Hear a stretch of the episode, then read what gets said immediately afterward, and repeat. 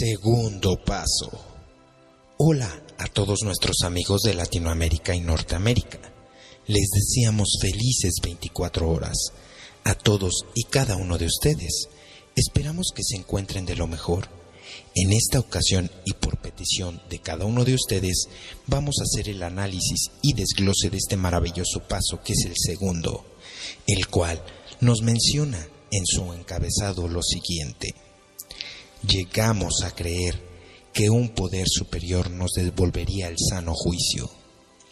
Como podemos darnos cuenta, aún no menciona una palabra tan incómoda para muchos alcohólicos, que es la palabra Dios. Simplemente dice poder superior, ya que precisamente en este paso nos vamos a dar cuenta qué tipo de Dios hemos concebido toda nuestra vida ¿Y qué concepto tenemos de un poder superior con las tres vertientes que tiene el enfermo, que son las siguientes? El religioso, que dice que se puede comprobar que Dios sí existe. El agnóstico, que dice que la existencia de Dios no se puede comprobar. Y el ateo, quien asegura que se puede comprobar que Dios no existe. Es una parte muy importante darnos cuenta el día de hoy en dónde estamos situados, ya que de aquí saldrán muchos de los llamados resortes ocultos del enfermo alcohólico o adicto. Tenemos que darnos cuenta que cualquier enfermo que trate de salir de la locura en la cual se encuentra sumergido, solamente un poder superior, Dios como cada quien lo conciba, nos podrá ayudar. En primer lugar, se encuentra el caso del beligerante. Es un individuo que se encuentra en un estado salvaje, el cual pelea a capa y espada la filosofía de su vida, la cual comúnmente se encuentra llena de muchos vacíos y errores, de los cuales, lejos de aceptarlos, encuentra en ellos una justificación, ya sea para seguir dañando o seguir consumiendo. Podrá hablar mucho este individuo, pero sus hechos dan a relucir su fracaso ante la vida. En este caso menciona la literatura que su padrino se ríe, aun cuando el ahijado a esto le parezca el colmo, y se siente herido o exhibido, ya que piensa que la risa es de burla, y no es de esa manera, ya que en Alcohólicos Anónimos cuando en algunas de las veces nos compaginamos con algún historial, somos muy dados a reírnos de nosotros mismos, ya que pasamos las mismas circunstancias. En esta experiencia que menciona el paso 2 es algo muy similar. Inclusive menciona que este es el principio del fin, el principio de una vida nueva y el fin de una vida pasada. Hay que tomarse las cosas con calma. Sin embargo, el individuo que es beligerante siempre se encuentra a la defensiva y en contra de todo, es por ello que el padrino le da tres sugerencias que seguramente tendremos que experimentar en este camino de Alcohólicos Anónimos. La primera es que Alcohólicos Anónimos no te pide que creas en nada, es decir, que no nos interesa realmente si se cree o no en Dios, ni el tipo de religión que profese la persona. La segunda es que todos los pasos de Alcohólicos Anónimos solamente son sugeridos. No se tiene que llevar a cabo todo de golpe, ya que los pasos se irán infiltrando gradualmente. Y por último, la tercera es dejar de entrar en debates estériles e inútiles, simplemente tener una mente alerta y receptiva, dejar de preguntar qué fue primero, si la gallina o el huevo solo es por primera vez en nuestra vida el comenzar a dejarnos guiar, ya que una persona que siente que tiene todas las respuestas de la vida no se siente atraído en desechar esas viejas ideas, ya que realmente le da mucho miedo darse cuenta que esa forma de pensar siempre lo ha llevado al fracaso. Muchos han llegado a adorar la ciencia, dejando a un lado cualquier cuestión que tenga que ver con Dios, sin embargo, esta manera de pensar siempre nos ha tenido resultados nulos y de fracaso, que no han podido dejar de beber. Hay un sinfín de caminos para llegar a esta fe que obra, inclusive los alcohólicos comparten millares de experiencias, cómo es que han concebido este tipo de fe. Es por ello la importancia que tiene cada uno de nosotros en la búsqueda de la fe, encontrar nuestro camino, ya que no solamente hay uno, hay miles. Inclusive en este paso se nos da la sugerencia que es empezar a tomar como un poder superior a un grupo de alcohólicos anónimos, ya que este puñado de hombres y mujeres han hecho algo más grande que ni con nuestros propios medios, recursos, no hemos podido hacer, que es el simple hecho de dejar de beber o consumir. Es por esa la razón que podemos en un inicio tomar como poder superior a un grupo y a través del tiempo se podrá llegar a concebir a ese poder superior como cada quien lo conciba. Ahora veamos otro caso que viene dentro de este, que es la persona que ha tenido en algún momento fe, pero que la ha perdido. Los que han caído en la indiferencia, los que están llenos de autosuficiencia, se han apartado de Dios, ya que Dios en su momento no cumplió sus exigencias, se emberrinchó y dejó a un lado algo tan valioso como la fe, ya que es más fácil ayudar a una persona que ha rechazado o que nunca ha tenido fe, a una persona que ha creído que ha tenido fe, pero camina el camino de la fe, pero sin fe. Es decir, piensa que ya ha hecho lo posible por cambiar su forma de beber o vivir, y no le ha dado ningún tipo de resultado. Este individuo, totalmente desorientado, resentido y soberbio, ya que a veces la obstinación, la indiferencia o autosuficiencia a veces son obstáculos más resistentes que el mismo agnosticismo o ateísmo. Realmente es una persona totalmente desorientada. Piensa que para él ya no hay a dónde ir. Es verdaderamente una persona desorientada en la vida. Los enfermos hemos tenido un grave error de poner nuestra fe en cosas banales o terrenales, pensando que éstas nos devolverían la felicidad.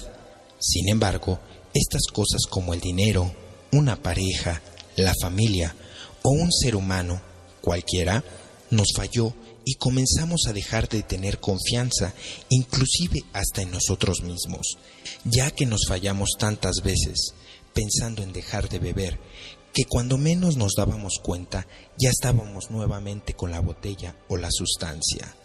Es por ello que tuvimos que ir por esa fe perdida y muchos la hemos encontrado en Alcohólicos Anónimos. Ahora vamos con otro tipo de individuo o caso, que es el intelectualmente preparado. Su Dios de esta persona es la ciencia, y para él no existe ningún tipo de Dios más que el de su propio universo. El Dios de su intelecto ha desplazado el Dios de sus padres y lo ha rebasado de tal manera que vive totalmente vacío y desorientado. Es un burro cargado de literatura. Es una persona que tiene la medicina para todos, menos para él mismo. De nada le sirve saber tantas cosas respecto de su vida si realmente no lleva a la práctica nada. Sin embargo, el alcohol tenía otro tipo de planes para él, y para el intelectual es un golpe devastador para su ego. Siempre ocultaba su enorme soberbia, creyéndose más que los demás y demostraba una humildad falsa, pero en el fondo se siente superior a todos. Esta forma de pensar solo lo ha llevado a la catástrofe y eso es lo que va a tener que trabajar y reconocer. Ahora, vamos a otro caso, no menos importante, los que tienen prejuicio de Dios, quien señala la religión y tiene un profundo resentimiento no con Dios, sino con la religión, ya que esta persona ha pasado experiencias desagradables y ha estereotipado la imagen de Dios con la religión. Y es la parte donde se tiene que trabajar, ya que en la búsqueda de la fe, esta persona tiene la dificultad de que su fe sea ingenua y realmente de corazón. Sin embargo, en Alcohólicos Anónimos aprende que realmente la espiritualidad y la fe no tienen nada que ver con la religión, y es en donde puede llegar a tener a un poder superior como él lo conciba, de una manera sin prejuicio. Muchos doble A han concebido a un Dios castigador o de sacrificios. Regularmente es el que nos inculcan desde muy pequeños. Al llegar a Alcohólicos Anónimos nos damos cuenta que tenemos que aprender a desechar esas viejas ideas para adoptar nuevas. Los alcohólicos anónimos somos desafiantes por naturaleza y eso no es raro que por ello hayamos desafiado a Dios mismo. Confundimos la confianza con el desafío y eso nos llevó a tener grandes dificultades en nuestra vida y forma de beber o drogarnos. Es por ello que se dice que no se puede creer en Dios y desafiarlo al mismo tiempo. Tenemos que ser muy honrados en este apartado, ya que ¿qué tipo de Dios está concibiendo si lo que estamos haciendo es seguir dañando? El desafío proviene de las exigencias que Dios no nos pudo complacer, como esa larga lista de deseos, como cuando éramos niños y se lo hacíamos a Santa Claus o los Reyes Magos. Esta actitud la adoptamos hacia con Dios. La pareja de la cual estábamos enamorados tenía una forma de pensar diferente. Le pedimos a Dios que la cambiara y no fue de esa manera. Le pedimos a Dios éxitos económicos y lo que obtuvimos fue el fracaso. Pedimos hijos sanos y muchos de ellos fueron enfermos. Le pedimos que nos quitara o nos arrancara nuestra obsesiva forma de beber y no nos lo concedió. Nos resentimos y muchos de nosotros dijimos, al diablo con la fe.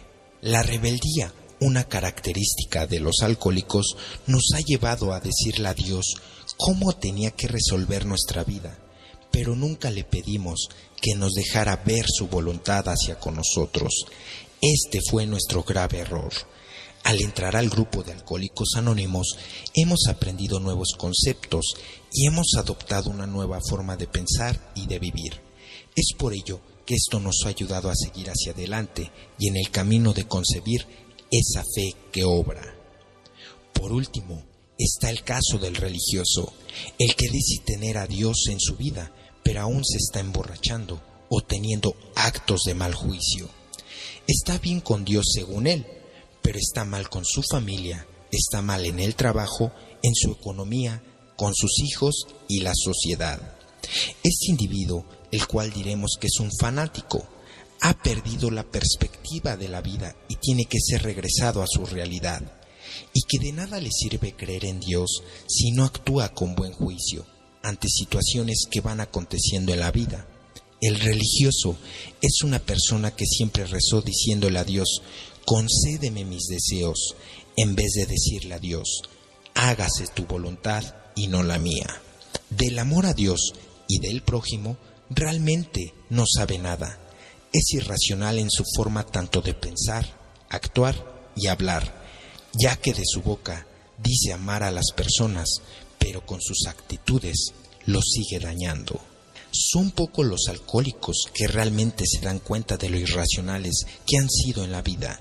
Y este segundo paso nos da las herramientas para ver de cerca nuestra vida, que ha sido llevada por actos de mal juicio. Sano juicio es tener salud mental y ser cuerdo en lo que hablamos, actuamos y pensamos. Los enfermos somos muy dados a mentir y ser deshonestos, siempre. Y nunca aceptamos las veces que hemos tenido episodios de locura aún sin beber. Es por ello que un enfermo aceptará más tranquilamente que es alcohólico, drogadicto, dependiente o neurótico. Sin embargo, cuando se le menciona que es un enfermo mental, por no decirle que está loco, se exalta y se pone de inmediatamente a la defensiva. Pero no es verdad que dicen amar a las personas y las dañan. Dicen que aman a sus esposas, pero las engañan. Dicen que aman a sus esposos, pero los engañan. Dicen amar a sus hijos y los golpean. Dicen querer dinero, pero son perezosos. Siempre el enfermo se ha autoengañado, y este paso nos abre la mente a analizar este tipo de situaciones. Por lo tanto, el segundo paso es el punto de convergencia para todos nosotros, tanto si somos ateos agnósticos o antiguos creyentes, podemos estar unidos en este paso. La verdadera humildad y amplitud de mente puede llevarnos a la fe. Y cada reunión de alcohólicos anónimos es un seguro testimonio de que Dios nos devolverá el sano juicio, si nos relacionamos de forma debida con Él. Por eso es la insistencia de que no faltes a tus reuniones. No faltes. Realmente uno no sabe en qué momento llegará al sano juicio a través de la experiencia de un compañero o junta de estudio. Las reuniones nos darán la pauta para seguir hacia adelante, día tras día, mes tras mes y año tras año.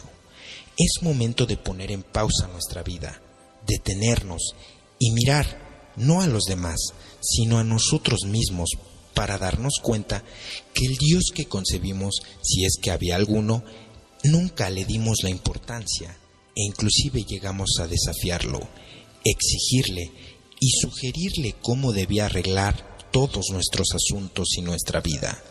Las reuniones nos harán abrir la mente y el corazón para que la gracia de Dios se comience a infiltrar en cada uno de nosotros. Los alcohólicos anónimos definitivamente tenemos que entrar en este segundo paso tarde que temprano. Si no, nuestra sobriedad será precaria o nula. Este ha sido el desglose del segundo paso. Esperamos que te haya servido para tu pronta recuperación. Te invitamos a suscribirte y comentar qué te pareció este audiolibro y dejarnos una sugerencia si es que quieres algún tema en específico. Realmente te mandamos un abrazo fraternal. Hasta la próxima. Este es tu canal Experiencias en AA. Felices 24 horas.